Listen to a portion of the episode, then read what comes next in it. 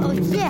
你了吗你了吗？大家好，我是赵经理。暖暖宝，问这个怎么？啊，你有用到咩？你可以出国咩？这某些都不能用到。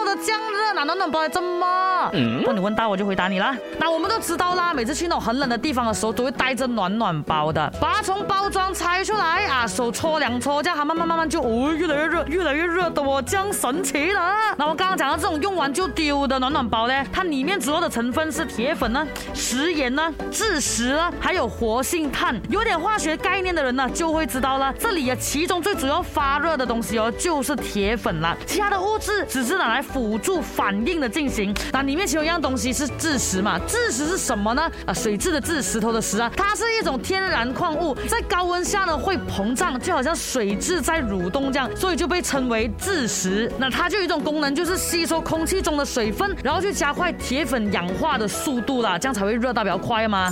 那还有一个很劲爆的东西要跟你讲的，刚才就讲到哦，哦，这两下呢它越来越热吗？其实暖暖包啦。